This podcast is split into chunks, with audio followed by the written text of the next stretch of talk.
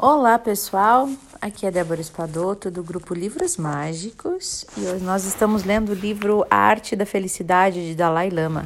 Eu tô tão feliz com esse livro, gente, não sei se vocês também, mas ele é tão bonito, né? Hoje nós vamos entrar no capítulo 7 que fala sobre o valor e os benefícios da compaixão. E o que, que seria então a compaixão, né? Agora nós vamos ler sobre uma definição da compaixão. À medida que as nossas conversas prosseguiam, eu descobri que o desenvolvimento da compaixão desempenha um papel muito maior na vida do Dalai Lama do que o de um mero meio para cultivar um sentimento de carinho e afeto. É, do que o de um mero meio para cultivar um sentimento de carinho e afeto e um meio para aperfeiçoar o nosso relacionamento com os outros. Na realidade, se tornou claro que, como praticante do budismo, o desenvolvimento da compaixão era parte integrante do caminho espiritual do Dalai Lama. Eu perguntei a ele então, dada a importância que o budismo atribui para a compaixão como parte essencial do desenvolvimento espiritual da pessoa, o senhor poderia definir com maior clareza o que quer dizer o termo compaixão? E o Dalai Lama, Dalai Lama respondeu: A compaixão pode ser definida aproximadamente em termos de um estado mental que não é violento, que ele não é prejudicial e nem é agressivo. É uma atitude mental baseada no desejo de que os outros se livrem do seu sofrimento e está associada a uma sensação de compromisso, de responsabilidade e de respeito com o outro. Quando se examina a definição de compaixão da palavra tsewa em tibetano, esta palavra também apresenta um sentido de se tratar de um estado mental que inclui um desejo de coisas positivas para a própria pessoa. Ao desenvolver a compaixão, talvez pudéssemos começar pelo desejo de que nós mesmos ficássemos livres do sofrimento, para então torrear esse sentimento natural voltado para nós mesmos, cultivá-lo, aprimorá-lo e ampliá-lo, de modo a que se incluísse os outros e se aplicasse a eles. Quando as pessoas falam de compaixão, creio que costuma haver um perigo de confundir a compaixão com o apego. Por isso, quando estudamos a compaixão, devemos primeiro traçar uma distinção entre dois tipos de amor ou compaixão. Um tipo de compaixão tem um quesinho de apego, o sentimento de controlar alguém, ou de amar alguém para que essa pessoa retribua o nosso amor. Esse tipo comum de amor ou de compaixão é totalmente parcial e tendencioso. E um relacionamento que se baseie exclusivamente, exclusivamente nisso é instável.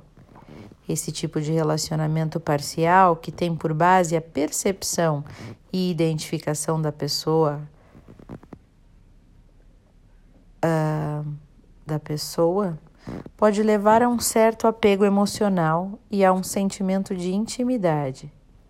No entanto, se houver uma mudança íntima na situação, talvez uma desavença, né, ou se o amigo, a pessoa fizer algo que nos deixe furiosos, por exemplo, de repente a nossa projeção mental vai mudar. E o conceito de meu amigo, né, conceito do que era essa pessoa se evapora também. Em vez daquele sentimento de amor e interesse pelo outro, nós podemos ter um sentimento de ódio nesse lugar. Logo, esse tipo de amor, que tem por base o apego, pode estar intimamente associado ao ódio. Existe, porém, um outro tipo de compaixão que é desprovido desse apego. É a compaixão verdadeira e esse tipo de compaixão não se baseia tanto no fato de que a pessoa ou aquela de que essa pessoa ou aquela pessoa me é importante, né? Ou me é, me é cara no sentido de importância. Pelo contrário, a verdadeira compaixão tem por base o raciocínio de que todo ser humano tem um desejo inato, ou seja, a gente já nasce com esse sentimento, né? Esse, esse desejo de ser feliz e de superar o, o sofrimento. Exatamente como todos nós, como qualquer um de nós, né? E exatamente então, como eu, da mesma forma que eu penso, os outros também têm o direito natural de realizar essa aspiração fundamental. Com base no reconhecimento dessa igualdade, dessa característica comum, a pessoa desenvolve uma noção de afinidade e de intimidade com os outros. Com esse tipo de fundamento, pode-se sentir compaixão, independentemente de se, de se encarar a pessoa como uma amiga ou como uma, uma inimiga. Foge dessa, desse âmbito, entra em outro patamar, né? Ele se apoia nos direitos fundamentais um do outro, né? Em vez de nossa projeção mental. Isso, ele se apoia nos direitos fundamentais um do outro ao invés de se apoiar na nossa projeção mental. E a partir dele, portanto, geramos amor e compaixão, e essa é a verdadeira compaixão. Vocês estão vendo que tem uns errinhos no livro, estou tentando traduzir os errinhos para a gente. Continuando nas palavras do Dalai Lama. Pode-se ver, portanto, como pode ser importante na nossa rotina diária diferenciar bem esses dois tipos de compaixão e cultivar a compaixão verdadeira. No casamento, por exemplo, normalmente há um componente de apego emocional, não há? Porém, eu creio que se houver também um componente de compaixão verdadeira, baseada no respeito mútuo entre os dois seres humanos, o casamento tende a durar muito. No caso do apego emocional, sem a compaixão, o casamento é mais instável e costuma terminar mais rápido. A ideia de desenvolver um tipo diferente de compaixão, uma compaixão mais universal, uma espécie de compaixão genérica dissociada do sentimento pessoal, parecia algo inatingível. Como se estivesse pensando em voz alta, eu fiz uma pergunta para o Dalai Lama enquanto remoía uma questão que estava ali no meu íntimo. E eu perguntei assim: Mas o amor ou a compaixão é um sentimento subjetivo Parece que o tom ou a sensação emocional do amor ou da compaixão seria o mesmo se tivesse um quesinho de apego ou se fosse verdadeiro. Ora, se a pessoa vivencia a mesma emoção ou o mesmo sentimento nos dois tipos, por que, que é importante distinguir os dois? Qual o problema? E o Dalai, o Dalai Lama respondeu num tom resoluto. Bom, disse ele, para começar, Creio que há uma qualidade diferente entre o sentimento do amor verdadeiro ou da compaixão verdadeira e o amor baseado no apego. Não se trata, não, do mesmo sentimento. O sentimento da verdadeira compaixão é muito mais forte, muito mais amplo e tem uma qualidade muito profunda. Da mesma forma, a compaixão e o amor verdadeiro são muito mais estáveis, mais confiáveis. Por exemplo, quando vemos um animal intenso, em, de, desculpa, quando vemos um animal em intenso sofrimento, como um peixe se contorcendo com um anzol na boca, nós poderíamos espontaneamente experimentar uma sensação de incapacidade de suportar a sua dor. Esse sentimento não é baseado numa ligação especial com aquele animal em particular uma sensação de ah, esse bichinho é meu amigo ou algo de apego ali, né? Nesse caso, estamos baseando a nossa compaixão simplesmente no fato de que essa criatura também é provida de sensação, de que ela, esse peixe, pode sofrer dor e de que tem o direito de não sofrer essa dor. Né? Portanto, esse tipo de compaixão que não está associado ao desejo ou ao apego é muito mais sólido e mais durável a longo prazo. Ok. Eu prossegui, me aprofundando um pouco mais no tema da compaixão e perguntei: Bem, no seu exemplo de ver um peixe no intenso sofrimento de estar com um anzol na boca, o Senhor levanta uma questão de vital importância: o de estar associado a um sentimento de incapacidade de suportar ver a dor do outro. É, disse o Dalai Lama. Na realidade, em certo sentido, poderíamos definir a compaixão como essa sensação de incapacidade de suportar o sofrimento de outra pessoa ou de outro ser senciente. E para gerar esse, esse sentimento, é preciso primeiro avaliar a gravidade ou a intensidade do sofrimento do outro. Por isso, creio que quanto mais se entenda o sofrimento, bem como os vários tipos de sofrimento aos quais somos sujeitos, tanto mais será o nosso grau de compaixão. E eu continuei. Bem, aceito o fato de que a maior conscientização do sofrimento do outro pode aumentar a nossa capacidade para compaixão. Com efeito, por definição, a compaixão envolve o abrir-se para o sofrimento do outro, o compartilhamento do sofrimento do outro. Há, porém, uma questão mais essencial. Por que iríamos querer assumir o sofrimento do outro quando não queremos nem o nosso? Quer dizer, a maioria de nós faz enormes esforços para evitar a nossa própria dor ou o nosso próprio sofrimento, até mesmo ao ponto de ingerir drogas para acalmar a dor que sentimos lá dentro. E assim por diante, né? Então, por que iríamos deliberadamente assumir o sofrimento de outra pessoa? Eu indaguei. E o Dalai Lama respondeu sem hesitação. Eu creio haver uma diferença significativa entre nosso próprio sofrimento e o sofrimento que poderíamos experimentar num estado de compaixão, no qual assumimos sobre nossos ombros o sofrimento de terceiros, uma diferença qualitativa.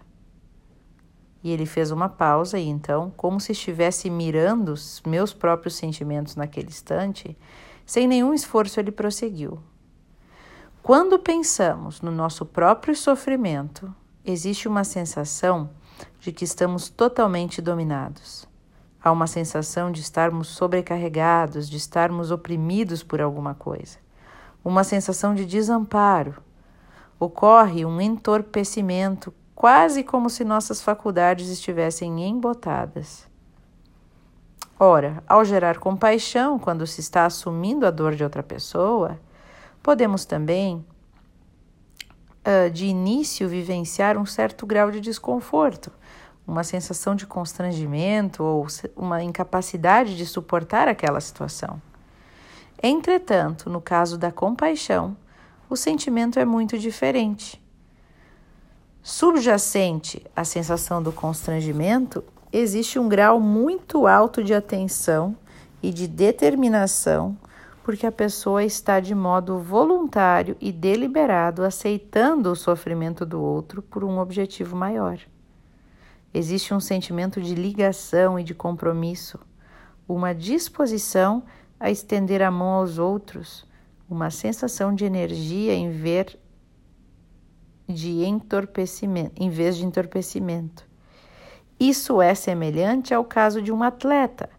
Enquanto se submete a treinos rigorosos, o atleta pode sofrer muito, fazendo ginástica, suando, se esforçando. Creio que essa seja uma experiência muito dolorosa e extenuante. Já o atleta não a considera uma experiência dolorosa. Ele a encara como uma grande realização, uma experiência que está associada a uma sensação de alegria para ele. Porém, se a mesma pessoa fosse sujeita a algum outro esforço físico que não fizesse parte do seu treinamento atlético, ela poderia pensar: ai, por que fizeram eu passar por essa dor terrível, por essa terrível tortura? Portanto, a atitude mental faz uma enorme diferença. Essas poucas palavras proferidas com tanta convicção pelo Dalai Lama me alcançaram de uma sensação de opressão para uma sensação de possibilidade de resolução do sofrimento, de transcender o sofrimento. E eu continuei. O Senhor menciona que o primeiro passo para gerar esse tipo de compaixão é uma avaliação do sofrimento. Será então que existem outras técnicas budistas específicas que sejam usadas para aprimorar a nossa compaixão? Existem, disse ele. Por exemplo, na tradição maiana do budismo, encontramos duas técnicas importantes para o cultivo da compaixão. Elas são conhecidas como o método de causa e efeito de sete pontos, e também outra que é o intercâmbio e a igualdade da pessoa com os outros. O método do intercâmbio, intercâmbio e igualdade é a técnica encontrada no oitavo capítulo do Guia para o Modo de Vida do Bodhisattva.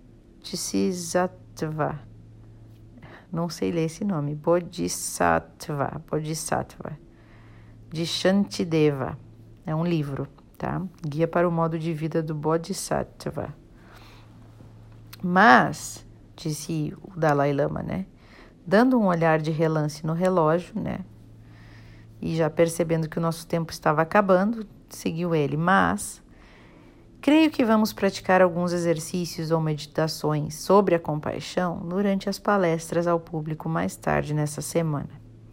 Com isso, ele sorriu com carinho e se levantou para encerrar a nossa conversa. E assim encerrou, encerra o nosso áudio de hoje, pessoal. E é interessante, né? Essa coisa do, dos dois tipos de compaixão, que ele começa no início, os dois tipos de amor uma compaixão e um amor mais ligado ao apego e o outro mais ligado ao às necessidades, né, e o compreendendo o sofrimento do outro. Eu li uma frase hoje de Anthony Robbins. Vocês devem conhecer um, um pai da PNL lá que ele é dos Estados Unidos e ele falava assim é, que a gente troca, né, os valores. Ele falou no casamento, por exemplo, no momento que a gente é, usa o casamento ou o relacionamento, né, os relacionamentos como, é, como um lugar para nos fornecer o que precisamos, os casamentos não duram. No momento que a gente encara os relacionamentos como um lugar para dar, nos doarmos e, e, doar amor, nos doarmos e, e, e atendermos às necessidades do outro, nesse momento os relacionamentos começam a fazer sentido pra gente, né? Muito mais sentido.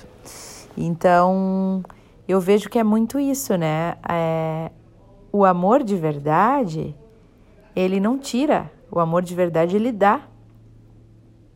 Então, quando a gente está se. É, ontem foi legal a pergunta do áudio, né? O que, que mantém você junto com a pessoa que você está hoje, né? Ou com os amizades, ou com a família? O que, que mantém?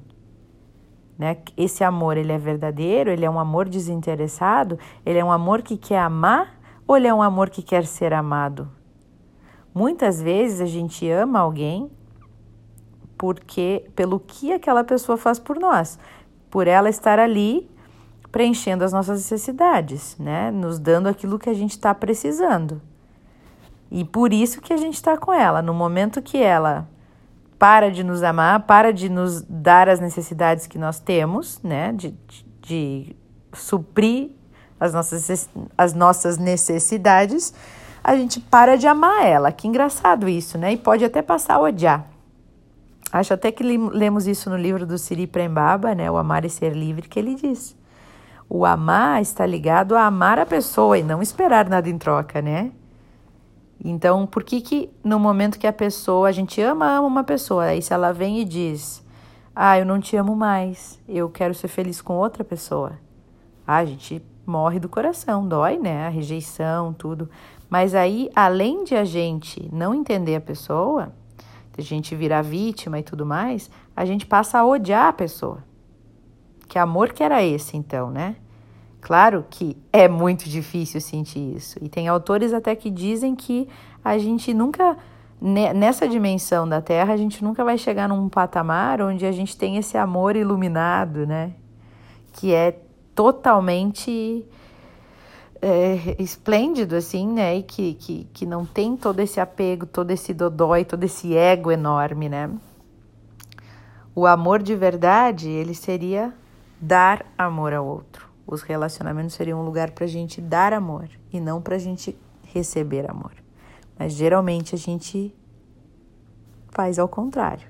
Eu tô nessa relação porque ela é conveniente para mim, porque aqui eu tenho as coisas que eu preciso, porque porque é conveniente financeiramente, porque né, tenho as minhas necessidades supridas, a atenção que eu preciso, o carinho que eu preciso, alguém dizendo que eu sou bonita, alguém me aprovando, né? Então, isso é interessante da gente se questionar. E como o Dalai Lama já deixa implícito no texto dele, que todos nós aqui temos um pouco dos dois, né? Mas se a gente conseguir fomentar mais, alimentar mais esse lado de, da compaixão desinteressada, conseguindo entender a outra pessoa, conseguindo perceber a necessidade dela, né? e conseguindo doar mais amor com através da compreensão, chegando a uma compaixão, um respeito por aquela dor e por aquela pessoa ter o direito de ser feliz e, e, compreender os sofrimentos das, daquela pessoa, acho que esse é o caminho, né? E não tanto ficar compreendendo o nosso lado, mas compreender o do outro. Talvez a compaixão para mim seria muito isso, conseguir me colocar no lugar do outro inteiramente, né? conseguir inteiramente perceber como seria e como eu agiria nessa situação, como eu me senti, sentiria nessa situação. Né? E aí talvez diminua a raiva e, e o ego que a gente sente, né? E o respeito aumente e a compaixão aumente. E os conflitos diminuam, obviamente. Pessoal, um grande abraço para vocês. Gravei um monte. Eu falei, falei, falei. Espero que tenham gostado e até o próximo áudio.